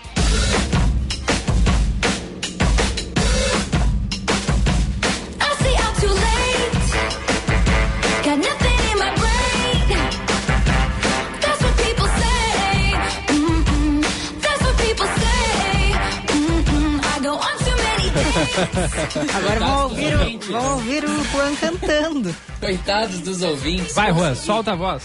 Conta, Juan, conseguiu. Eu quero saber como, estando em Porto Alegre, sem estar lá dormindo na fila durante dias, Juan Romero conseguiu entradas para ver Taylor Swift. Eu tenho que agradecer a três amigas que foram fundamentais nesse processo de conseguir, porque a gente estava nessa loucura juntos, nesse dia, nessa quinta-feira caótica.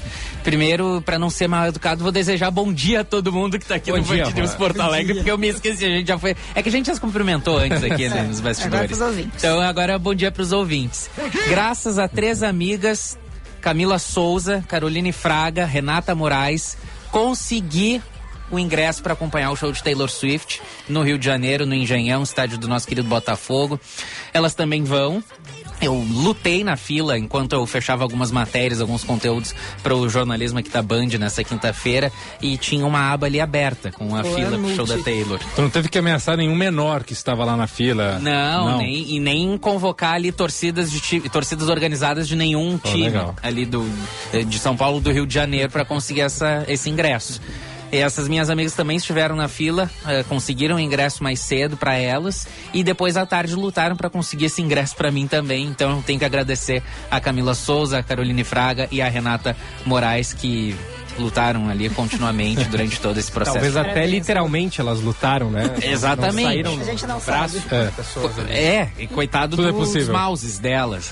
Do mouse, teclado, etc. Ficaram clicando ali loucamente para conseguir esses ingressos. Esse ingresso, no caso. Então, graças a Deus, estarei em novembro no Rio de Janeiro acompanhando o show Que dia é de novembro? para esse show que eu consegui dia 19, ela abriu ontem quando eh, terminou essa confusão de vendas de ingressos, conseguiram ali esgotar, eh, foi anunciado um show extra pro dia 17 de novembro. Então agora são três shows no Rio de Janeiro, três shows também em São Paulo da Taylor Swift. 17, 18 e 19 de novembro no Rio de Janeiro, 24, 25 e 26 de novembro em São Paulo no Allianz Parque.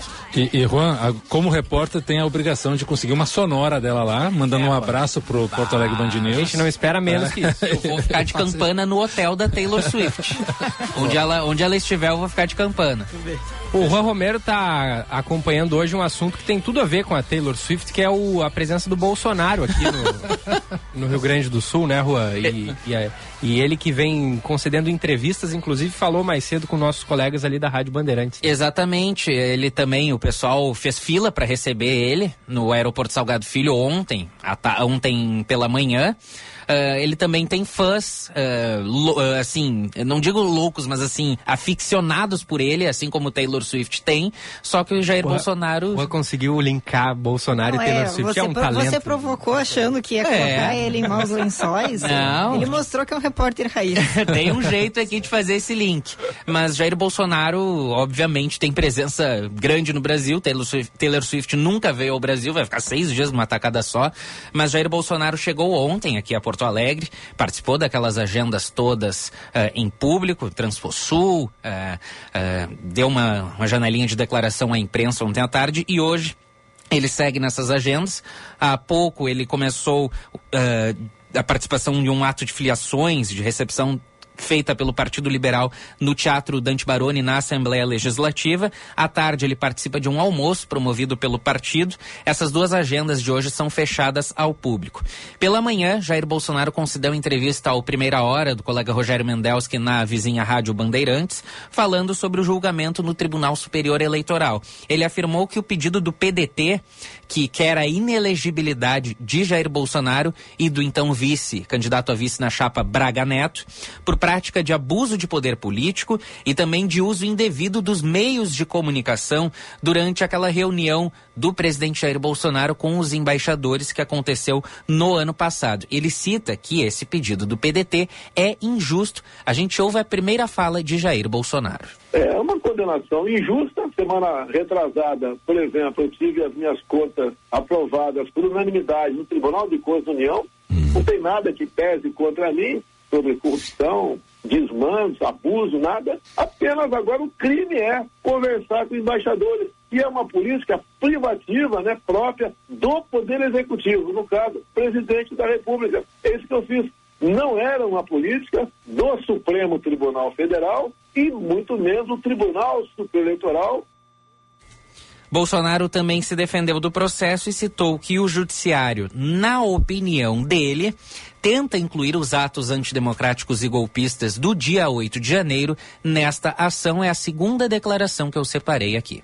A justiça eleitoral, pelo que eu estou vendo, porque quem preside o TSE, eu sou Alexandre de Moraes, é, tenta dessa forma me culpar do que aconteceu dia 8 de, de janeiro. É muito ruim, tá? Quando se aparelha o judiciário para atingir fins políticos. É isso que estão falando. Eles temem o quê? Porque o ex-presidente ainda comentou a intenção que tem de participar da campanha política da próxima eleição, de 2024, que é eleição para prefeito e vereador em todos os mais de 5.500 municípios do Brasil. Bolsonaro também manifestou a intenção, disposição, no caso, de concorrer nas próximas eleições presidenciais em 2026, se ele não se tornar inelegível. Prefiro poder disputar alguma coisa em 2026 e me tirar agora de direito político sem uma prova, sem algo de concreto que eu tenha feito, isso é um, isso é um crime. E se me tornar inelegível agora, eu não posso disputar a eleição de 26, não posso disputar de 30, estou disputar 34. Eu acho que até lá eu já fui embora. Eu quero participar das eleições do ano que vem, vou participar sim, quando o Brasil, eleições municipais, e quero continuar com o meu direito. Não tenha não tem nada que possa me tirar o direito político, a não ser uma arbitrariedade. Jair Bolsonaro citou nessa entrevista também, no caso eu não acabei não separando esse trecho, mas ele tem total convicção de que ele não vai ser condenado nesse julgamento do TSE. Julgamento esse que foi suspenso até agora essa próxima terça-feira, terça da semana que vem, vai ser retomado com a leitura do voto do ministro Benedito Gonçalves. Ontem essa sessão foi suspensa pelo presidente do TSE, o ministro Alexandre de Moraes. Após as sustentações da defesa, do PDT, também, que é o autor da ação, e do Ministério Público.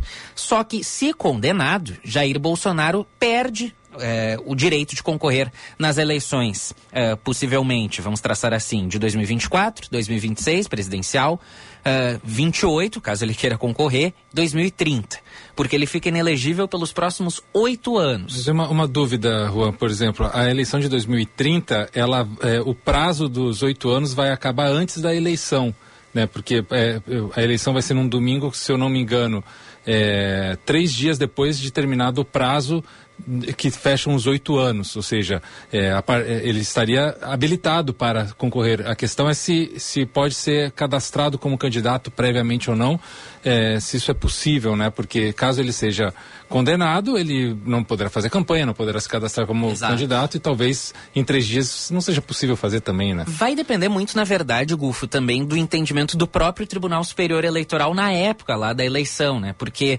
alguns ministros podem ter o entendimento, podem fazer a interpretação de que sim, seria possível ele eh, conseguir concorrer durante a eleição. Alguns outros ministros vão entender que não vai ser possível ele nem fazer o registro da sua candidatura e o julgamento da candidatura é, conseguir é, passar por eles. Vai depender também da composição dos ministros do próprio Tribunal Superior Eleitoral. Por isso que 2030 a gente pode botar que é um asterisco ali, Sim. no caso. É, e é uma eleição para prefeito, né? Provavelmente é difícil. 30 que ele seja candidato a prefeito? 30 vai ser a presidente, 28 e 24 vai ser a prefeito. Ah, tá, correto, é, correto. Mas... 30 é presidente. É. é então sim, aí sim, mas para prefeito ele provavelmente não, não concorreria, né, é, prefeito. muito difícil porque não, assim, não tá nas intenções dele, né? Ele quer mais é auxiliar os seus cabos eleitorais em cada um desses municípios, e aí eu traço como municípios estratégicos. Rio de Janeiro, base eleitoral dele, São Paulo, também vou citar assim essas principais capitais. Porto Alegre, cujo eleitorado aqui foi grande, não foi a maioria em Porto Alegre nas eleições, mas é grande, porque já deu a vitória a ele também em 2018. Cito também Curitiba, que ele tem alguns aliados é, muito fortes. O governador do estado, Ratinho Júnior, é, apoiou Jair Bolsonaro nas eleições de 2022 e 2018. Resta saber se ele vai tentar uh, transferir esse eleitorado para o município de Curitiba também. Uh, São Paulo, obviamente, porque é um claro. território que vai ser muito explorado por ele. No, o estado de São Paulo já é governado por um aliado dele, parceiro, Tarcísio Gomes de Freitas, ex-ministro. E que seria o, uh, realmente o candidato à presidência caso ele não esteja apto, né? Trabalha-se nos bastidores. Grupo. Muito que... embora venha tentando se descolar do bolsonarismo desde a sua vitória ano passado, né? Exatamente. E lembrando que Tarcísio Gomes de Freitas já trabalhou no DENIT, Departamento Nacional de eh, que cuida ali das estradas eh, federais, no caso. Ele já trabalhou na época quando o governo era de Dilma Rousseff, por volta ali de 2012. E ele tem essa característica, o Tarcísio ele tem essa característica de conseguir fazer um diálogo muito forte entre os diversos, as diversas matizes políticas, as diversas ideologias. E já deu uma sinalização quando ele esteve em diálogo com o presidente Lula. Uh, logo depois desses ataques antidemocráticos, quando todos os governadores estiveram reunidos. Inclusive aquela foto com, de Tarcísio com Lula, dos dois sorrindo, fazendo aquele aperto de mãos, foi bem simbólica.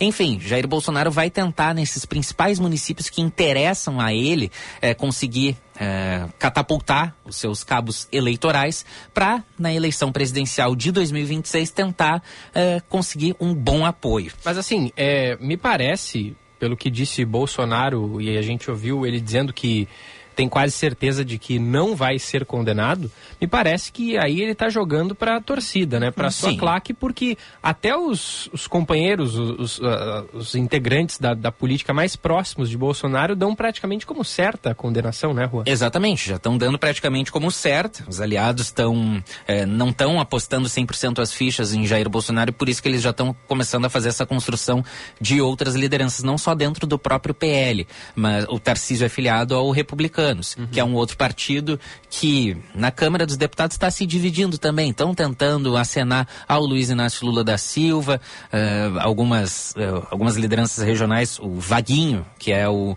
o marido da Daniela do Vaguinho, ministra que está se desfilhando do União Brasil. Ele foi para o Republicanos. Então ele quer fazer com que o partido lá no Rio de Janeiro uh, se colhe agora ao Luiz Inácio Lula da Silva. Alguns deputados também já votaram a favor de Luiz Inácio Lula da Silva. Republicanos é um partido partido que gosta de se aliar ao governo que está no poder. O que a gente chama de centrão no Brasil. É, é, eu acho que a representação do centrão, do centraço, no caso, é o próprio Republicanos e o Partido Progressista, do é, Arthur Lira. É, a gente tem esses partidos que orbitam, né? A gente diz que tem alguns marcados à direita e à esquerda, o resto, a grande maioria, o país é, um, o Brasil é um país muito fragmentado partidariamente, são mais de 30, vou dizer 35, que é o último número que eu tenho na cabeça, não Sim. sei se é, se é isso ou se mais ou menos, mas é, é muito fragmentado, então acaba colocando muito siglas que tem, essas talvez as mais representativas, mas várias outras pequenas ali nesse meio, que é, é, o que dificulta a governabilidade, né, gente? É. Porque um, um, governo precisa fazer o quê? Dialogar com diferentes grupos de interesses partidários para conseguir é. aprovar seus projetos, e, andar o que dificulta isso, Bruna, desculpa te interromper assim, mas eh, totalmente complementando o que você está dizendo, que é dentro do Congresso, né? Porque é, esse, cada partido tem a sua liderança, Sim. Sim. obrigatoriamente, uhum. e essa liderança tem poder de veto, de voto e de aglutinação de outras lideranças. Então, essas negociações com as lideranças desse, permite esse pragmatismo fisiológico, digamos uhum. assim, né? Que tu está dizendo do centrão, que, que aí a gente pode botar desses 35 partidos, não sei, 18, é, metade é, por aí. É, é. é, metade pelo menos. Sim. E tem uma outra característica, né, que a gente observou nas últimas votações fundamentais para o governo federal, arcabouço fiscal principalmente, teve muito deputado do PL votando junto com o governo. É. É, chama muito atenção o fato que o Guilherme Macalossi é, trouxe na época do, da votação do arcabouço fiscal, nas palavras dele, inclusive, o PL fez mais o L do que o PSOL que votou completamente contra o arcabouço fiscal lá na Câmara dos Deputados. Teve mais gente do PL alinhado ao governo Lula nessa votação do que o próprio PSOL, que, nas palavras do Guilherme Macalossi, se comportou como um diretório de universidade, um DCE de universidade, Isso não é a dando contribuições. Do, do Guilherme Macalossi. Do Guilherme gente, Macalossi.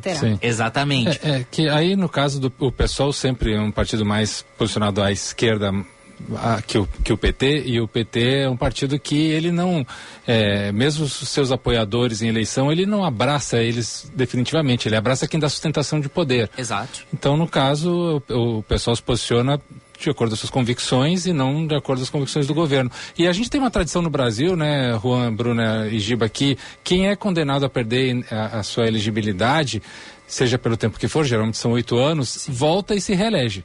Né? Tem vários exemplos, vamos pegar o mais famoso, o, o senador Fernando Collor de Mello, que teve seus direitos cassados e voltou e se reelegeu. E agora novamente foi, foi condenado, né? E provavelmente quando voltar será reeleito, porque é assim que acontece no Brasil. Passou anos e anos no Senado. É, é. Bom, Juan, era isso? Era isso por enquanto. A gente vai continuar acompanhando qualquer movimentação do ex-presidente Jair Bolsonaro, que encerra então hoje essa sua agenda e prossegue para outros compromissos em outras unidades da federação. A gente vai continuar acompanhando toda essa questão, acompanhar também o que está acontecendo aqui em Porto Alegre, no Rio Grande do Sul, nessa sexta-feira chuvosa.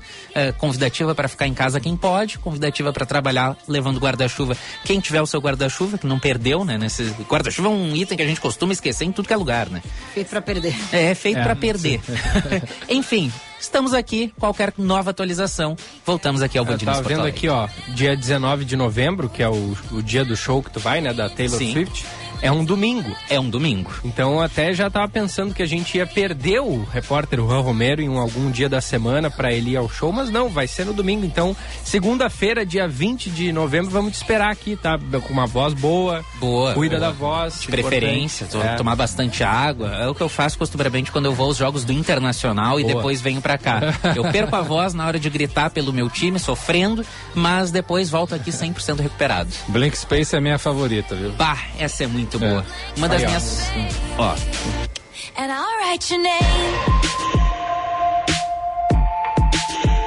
Esse último disco é muito bom, né? O Midnight. É, muito, bom. É, Todas as Bem faixas diferente, né? são é muito diferente. Todas as faixas são muito boas. É legal de tu escutares na sequência original das, das faixas mesmo. Inclusive uma curiosidade, muita gente utilizou essas curiosidades agora em 2022 na última eleição.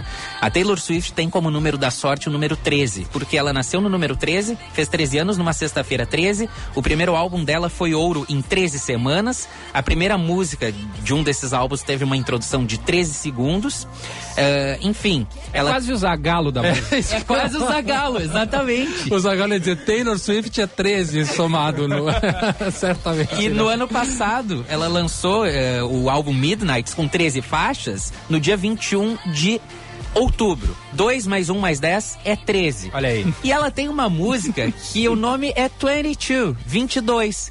Que é ela falando. Muita gente utiliza essa música quando completa 22 anos de idade. Então o pessoal usou essas duas músicas ali pra fazer algumas piadas, alguns memes, dizendo: não, Taylor apoia Lula, Taylor apoia Bolsonaro. Tem. E lembraram que a Taylor nem tinha passado pelo Brasil ainda. É, exatamente. Então tinha muita brincadeira envolvendo esses dois lados que a galera utilizava, claro, de- da maneira mais saudável possível, não levando, obviamente, a sério. Claro. Muito bem, obrigado, Juan. Bom trabalho e bom fim de semana. Bom restinho de programa pra vocês, bom fim de semana. Não sei se é o teu plantão, Gil. É o meu plantão, semana. é o meu Um plantão. bom plantão pra ti também. Obrigado. Vou estar te auxiliando também, Olha deixando aí. alguns materiais pra Boa. ti rodar tranquilamente durante esse fim de semana. Muito Aí, grato. Que profissionalismo. Estamos aí pra isso, né? Estamos aí pra ajudar os nossos colegas. Bom fim de Juan. Bom Valeu. fim de pra vocês também.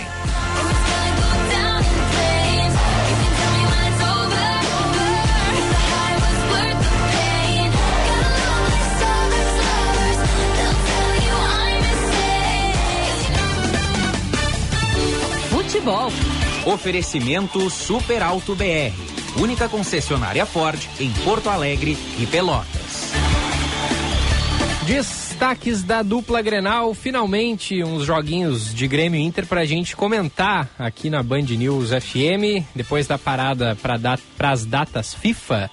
O Diogo Rossi atualiza as informações do Grêmio e o Lucas Dias as informações do Internacional. Com a vitória diante do América, o Grêmio está no G3 do Campeonato Brasileiro. O técnico Renato Portaluppi comemorou a vitória diante do América pelo Brasileirão. E depois do jogo, o vice de futebol Paulo Calef confirmou que Luiz Soares não pediu para se aposentar. Ele desmentiu a informação de que o jogador estaria pedindo para rescindir o seu contrato. Ainda disse que o jogador é muito profissional e fominha, expressão utilizada para quem quer jogar todos os jogos. Renato confirmou também que Soares estará à disposição para o duelo contra a equipe do Curitiba no final de semana, jogo que vale pelo Brasileirão dentro da arena. Para o duelo que acontece no domingo, Bruno Vini e Kahneman estão de volta. O sistema com três zagueiros pode reaparecer no esquema tricolor. As informações do Grêmio com o repórter Diogo Rossi.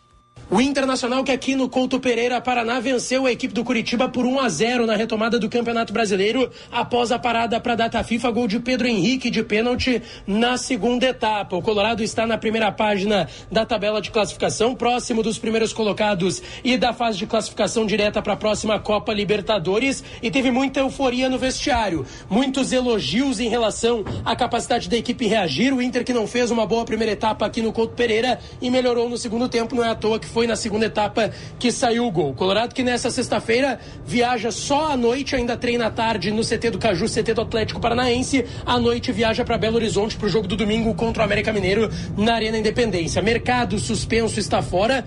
Wanderson, que ficou cortado, inclusive do banco de reservas na partida de hoje, por conta de uma pancada no pé direito no jogo contra o Vasco, ainda antes da parada para a data FIFA, é dúvida. Assim como é dúvida o parceiro de zaga de Moledo, que estava suspenso hoje e vai entrar na vaga de mercado. Nico Hernandes ou Vitão, a tendência é que seja Nico, já que ele está suspenso, não joga contra o Independiente Medellín na outra quarta-feira pela Libertadores e Vitão estará à disposição, pode ser poupado no jogo do domingo. Com as informações do Inter, falou o repórter Lucas Dias. Pitaco do Gufo.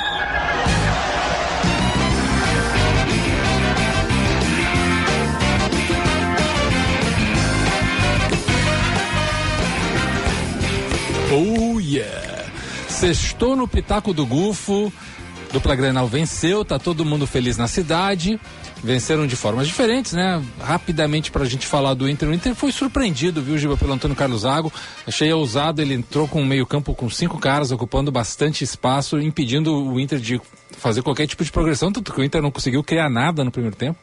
E, Quando tem substituição no primeiro tempo, sem ser por questões de lesão, é porque o time está muito mal, né? Exato. E realmente é, foi é. um terror o desempenho do Inter no primeiro tempo ontem. É, eu acho que o Mano identificou ali que é, é, o adversário estava muito melhor, o adversário estava anulando o Inter e que tinha que fazer alguma coisa ali já, na hora, para ir para o intervalo já com essa mudança incorporada e de fato o Inter voltou no segundo tempo, melhorou um pouquinho, achou o seu gol, mesmo que né, não tenha sido é, uma construção de volume ofensivo, mas pelo menos voltou de lá com, com três pontos e é isso aí, tá valendo, agora é trabalhar. Fisicamente pareceu que o time aguentou um pouco mais, né?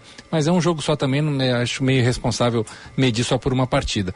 E o, o Grêmio é, amassou o América, poderia ter feito mais gols, poderia ter sido uma goleada histórica, jogou muito bem, né? Claro, é um adversário muito fraco, mas o Grêmio foi muito bem, fez o que tinha que fazer e que, que privilégio nosso poder assistir de perto uh, o Luiz Soares, que realmente é um jogador acima da, de tudo que se faz aqui hoje no Brasil. Ele está acima de Arrascaeta, de Gabigol, acima de eh, Rafael Veiga, de Hulk, de jogadores que estão em outros clubes. É, é um cara muito, muito acima do nível técnico desses jogadores.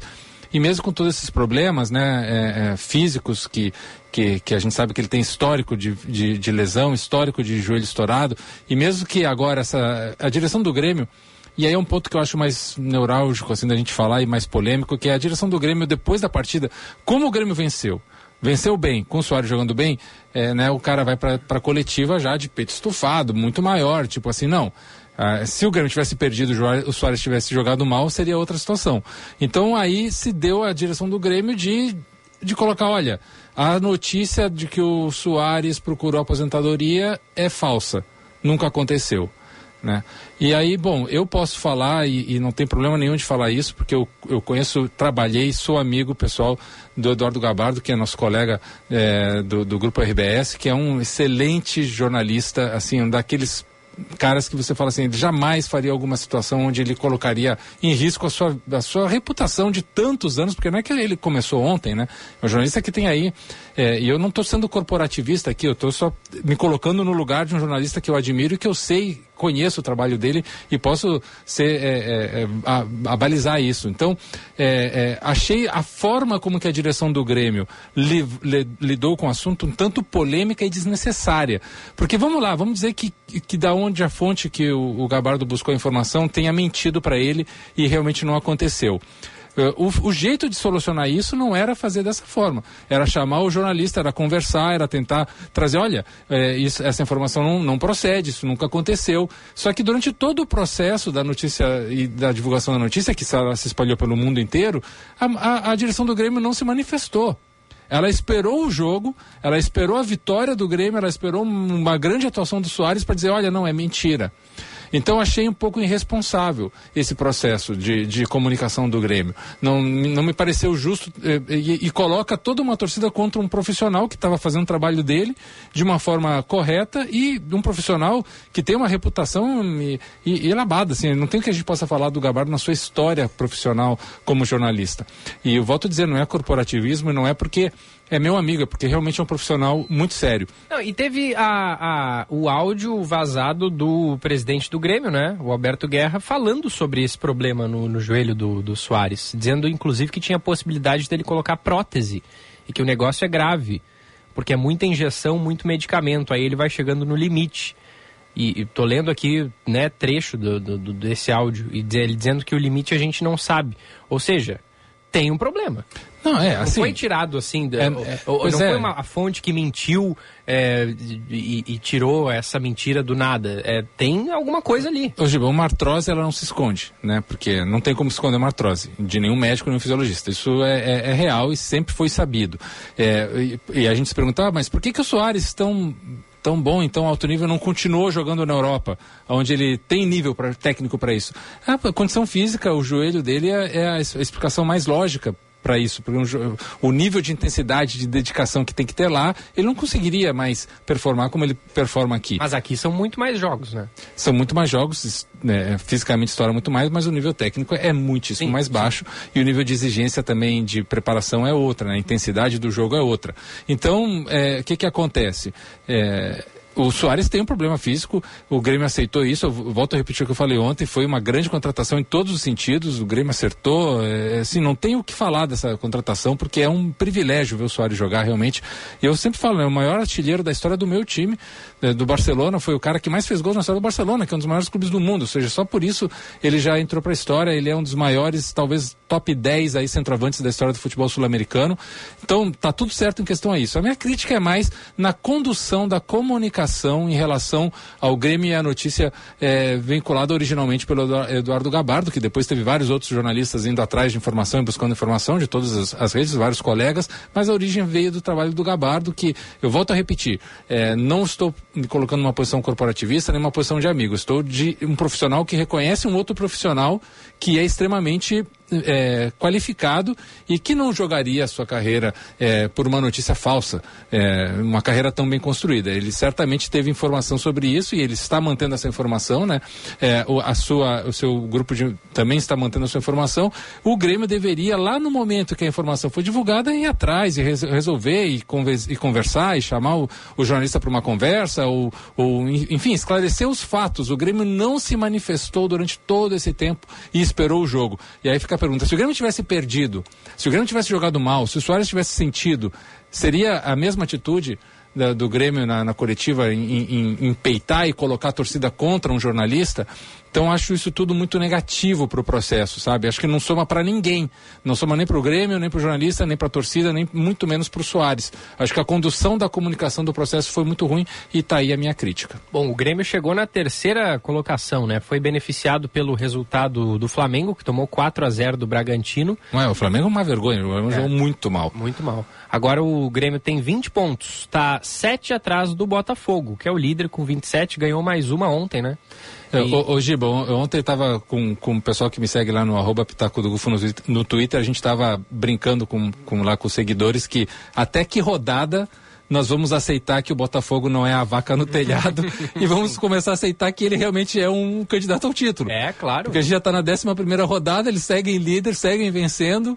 Né? Nove né? vitórias em 11 jogos. É um desempenho espetacular. Cinco pontos na frente do Palmeiras, né? É, quase 10 pontos na frente do quinto colocado com o Atlético Mineiro. Ou seja, não, não dá pra gente falar assim, pô, o Botafogo é só sorte? Será que eles estão de aniversário? vamos ver até que rodada, né, que o Fogão segura lá na frente, mas é a grande destaque. E o destaque negativo, o Vasco, né? O Vasco cada vez pior, cada vez se afundando mais, é, bateu o seu, o seu recorde histórico aí, não consegue vencer desde abril, mais de 15 jogos sem, sem vitória. É, o Vasco, olha, tá caminhando feliz da vida de novo para mais um rebaixamento. Sobre o Inter, Gufo, que eh, tu opinou um pouquinho, claro, em função do Soares, que chama as atenções, mas eu queria saber de ti, com esse desempenho do Inter ontem, qual é o nível de preocupação que o torcedor tem que ter para o jogo da semana que vem pela Libertadores, que o Inter precisa ganhar, porque quase certo que o Nacional vai ganhar do Metropolitanos e aí o Inter precisaria vencer o Independiente é, é, Medellín, né? Sim, isso é. Para classificar. O Independente e o Inter, os dois brigam pela mesma posição, né? Alguma foto, é, o jogo é muito importante para as duas equipes. É um jogo realmente muito, muito difícil. É, eu quero acreditar que o Inter jogando em casa, com o embalo da torcida, com um foco, né? Quando há foco e o, e o time abraça esse foco, é difícil as coisas darem errado isso para qualquer time de futebol, porque isso é fundamental num desempenho coletivo. Então, eu imagino que para essa partida o Inter é, virá bem, jogará bem e, e conseguirá ali um, né, uma, uma vitória apertada, uma, um, um resultado que garantize a, a classificação. Mas para o longo do campeonato e o longo da Libertadores, eu quero ver como é que o, Grêmio, o Inter vai assimilar o Ener Valência, o Arangues e o Gabriel, que são os, os jogadores que podem dar um nível é, superior para esse time é, com a bola, sem a bola e ser o Inter mais competitivo. Vamos dar um tempinho aí, Giba, para a gente ver como é que o Inter consegue se adaptar a esses jogadores, mas é, há, há esperança no ar, eu, que- eu quero pensar assim. É, não, eu acho que sim também. O, o- o segundo tempo foi muito melhor que o primeiro, né? Sim. Claro que. É, teve um adversário que jogou bem, né? É, no primeiro o tempo também. jogou bem, exatamente. Mas é, não dá pra sofrer tanto assim contra o Curitiba, que, embora tenha jogado direitinho ali, é o Lanterna com quatro pontos, né? Mas isso eu aprendi contigo e também com a, com a Jerusa, minha querida namorada, que é colorada doente, assim, que ser colorado é sofrer o tempo inteiro. É, a É. última vitória do Curitiba foi em fevereiro. Poxa vida. Então, assim, Se não torce- fosse o John, hein, ontem, Assim, é, salvou mais verdade. uma, né? O torcedor colorado é isso, ele aprende a sofrer e, e- e ser feliz na- no sofrimento. Nove minutos faltando para as onze da manhã. Tem mensagens de ouvintes por aí, Bruna? Tem muitas mensagens de ouvinte. Vou começar aqui por uma que chegou cedinho, logo que a gente falou que, que gostamos de comidas típicas do- das festas juninas, inclusive pinhão. O Juliano Paz, que é secretário municipal de saúde em São Francisco de Paula e nosso ouvinte, Legal. Nos convidou aqui, ó, imperdível. Começa hoje, segue aí sábado e domingo, a 25 quinta edição da Festa do Pinhão. Opa! Ah, mas essa Que é a legal. boa notícia do dia. Que demais. Vamos lá. A boa notícia do dia. Oferecimento Unimed Porto Alegre. Cuidar de você. Esse é o plano. Dá o serviço aí, Bruna. Então começa hoje, sexta-feira, vai até domingo, dia 25 de junho, a festa do Pinhão em São Francisco de Paula. Isso, né? E hoje começa com às 17 horas com um baile que deve ser animadíssimo, que é o baile da terceira idade. Opa! Então tem coisa festa linda. também, tem eh, shows, música hoje, amanhã também apresentações folclóricas e, claro, muito pinhão. Ó, bom demais. Coisa É, boa. Mandar um abraço ao secretário, obrigado aí pela audiência. A família toda do meu pai é de São Francisco de Paula, tem família lá também, adora a cidade, então um abraço aí para todo o pessoal de São Chico. Sim, e mais cedo, como a gente falava aí das comidas típicas, o Xande, que esteve aqui conosco, né, o nosso Masterchef, disse que ele tem uma receita de pipoca. Nos manda, Ai, Xande, aí. por favor. Aí, Xande, Manda por que a favor. gente quer. Ele também eh, fala e a gente recebeu muitos comentários, não daremos conta de ler todos, mas a gente agradece quem manda, sigam ah, fazendo contato aí com a gente. O, o caso dos gambás rendeu muita mensagem, o pessoal que tem alguma relação, né? O próprio Xande diz que tem muito lá em casa, que os gambás daqui não têm mau cheiro e que eles são importantíssimos para o equilíbrio da natureza. E aí ele disse, ó, mexeram comigo, mexeram com os gambás, né? Ah, mexeram com, comigo porque amo gambás. E, e várias outras mensagens aqui, até uma positiva, né, vinda do Thiago Miller, que ele há poucos dias encontrou ali no, avistou no Morro da Tapera, bairro Campo Novo, um bugio que não era visto há muitos anos nesse morro. Aqui a a Adriana Schmidt mandou mais cedo, né, eu, eu acabei lendo errado, né, ela não levou o animal ao Ibama, mas sim a uma pet que trata os animais e encaminha ao Ibama, Legal. que é a Toca do Bicho, que fica ao lado do postão do IAPI. Ah, sim. Uhum, Sim. muitas mensagens Legal. aqui, o, o- acho que o do Tonil tinha lido mais cedo, né? Uh, não, em Viamão, na área rural RS 040, foram instalados vários pontos aéreos de passagem para animais, aquilo que a gente falava, né? Não colocar os animais em riscos dessa travessia na, na rua ou na uhum. rodovia. Também aqui um ouvinte, o Marcos, de Cachoeirinha, que ao lado do shopping Cachoeirinha havia uma mata com refúgio de uma população de gambás, que na, eh, há alguns anos ele avistou eh, diversos mortos, fez fotos, mas não encontrou um órgão que assumisse o caso. Então, uh, não só em Porto Alegre, a gente tá, deu o primeiro caso ali, a gente percebe que em outras regiões da cidade, mas também outras cidades aqui do entorno, tem acontecido esse tipo de situação envolvendo gambás, mas imaginamos que outros animais também, né? A gente falou aqui fora do ar, que outros animais também devem ser, eh, provavelmente sejam alvos aí de, desses maus tratos, de perseguição, e a gente tem que entender, primeiro, quem faz, por quê, parar de fazer, né? Entender que qualquer animal faz parte do equilíbrio na natureza, a gente precisa deles. Os gambás ali, como a gente falou, se alimentam de escorpiões, alguém mandou aqui também de carrapatos. É importante a gente saber conviver com eles, né? Entender que talvez a espécie invasora sejamos nós, né? Porque eles estão ali é. no seu ambiente. Foi, foi o que disse a Lila ali na live. O complexo de restaurantes foi instalado sem levar em consideração que ali é o habitat desses animais. Claro é, sem preocupação de algum estudo ambiental que justifica se a instalação comercial nesse lugar. Abraço aí para Lila. A Alice diz que o fechamento das tocas, praticado nos últimos dias na Redenção, os deixa sem local de proteção e expostos à perseguição. E abraço ali para o Felisberto Seabra, que nos parabeniza por tratar desse assunto.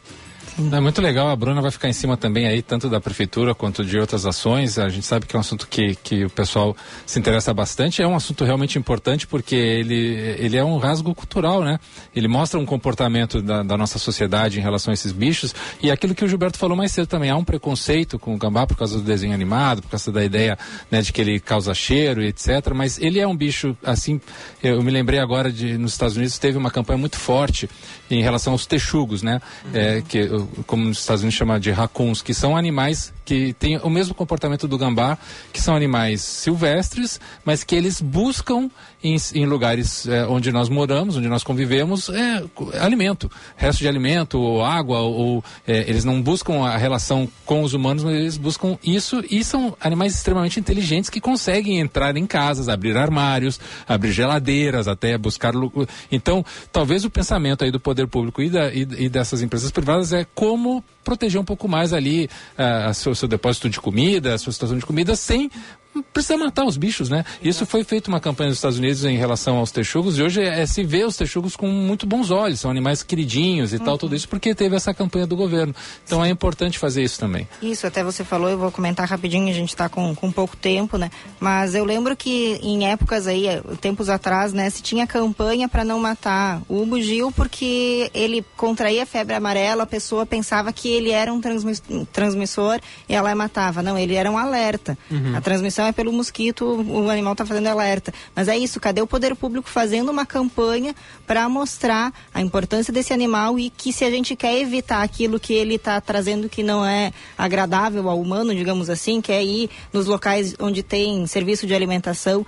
Então, o que, que o poder público está fazendo para uhum. que esse, ou o que esses privados estão fazendo para que os animais não cheguem ali? O poder público tem que fiscalizar, sim, tem que cobrar e campanhas educativas são sempre válidas, Sim. a gente entende isso, né? E Bruno, a gente está numa época que isso é, é conversável, as pessoas debatem, é, as pautas são, elas agregam para as marcas. Então, se vamos supor, né, que se aqueles lugares ali eles estejam envolvidos de alguma forma, por que, que eles não assumem isso como uma pauta positiva para eles e até ganham mais, né, em relação à opinião pública, ganham mais em relação à, à cidade, à praça. A, aqui a gente vai ter o maior prazer de receber todo mundo e contar esse tipo de notícia, Sim. né? Pô, de, tive uma ideia ideia de como manter o meu restaurante, cuidar dos meus bens e meu patrimônio e manter a vida silvestre. Imagina só que legal. Então, fica aí o desafio, né, para que todas essas partes se envolvam e tragam soluções.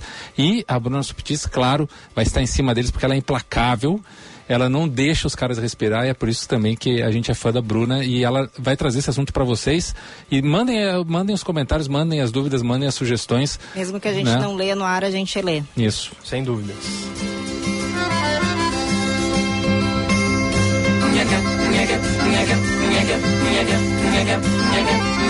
Era noite de São João. e eu saía com meu irmão. De bigode de rolha e chapéu novo em folha, em coringa e alpargata. Toda noite de São João. Cleiton e Cledi, a gente fechar o programa Noite de São João, porque amanhã é dia 24 de junho, noite de São João, dia de São João, né? E depois a noite de São João, como estão cantando o Cleiton e o Cledir, e eu adoro essa música. Engu. É, essa música é minha lembra? infância. Nossa, minha infância. Esse, esse disco aí é, é de 84, se não me engano, 80, 83, 74, por aí. Aqui? Ah, 81, 81. É. Isso, 83 e foi o seguinte. Então é, é, é, é o- é a época que eu comecei a frequentar palcos e shows, né? Pra quem não sabe, o Cledir é meu, meu padrinho de nascimento. E um beijão pra ele e pra Ivone. é, que até fizeram agora aniversário de casamento essa semana. Então, essa música, cara, é isso. É eu criança vendo e, e- e participando. E, e esse clima de São João, pra mim, tá totalmente ligado com essa música. Meus queridos, bom fim de semana pra vocês e até segunda. Até segunda. E a gente se encontra por aí nas festas de São João. Vem aí o Band News Station e a gente tá de volta segunda-feira, 9h25 da manhã. Beijo, bom fim de. pinhão. Vinha pé de moleque, puxa, puxa um pileque, de caninha ou de quentão. Minha pé de moleque, puxa, puxa um pileque, de caninha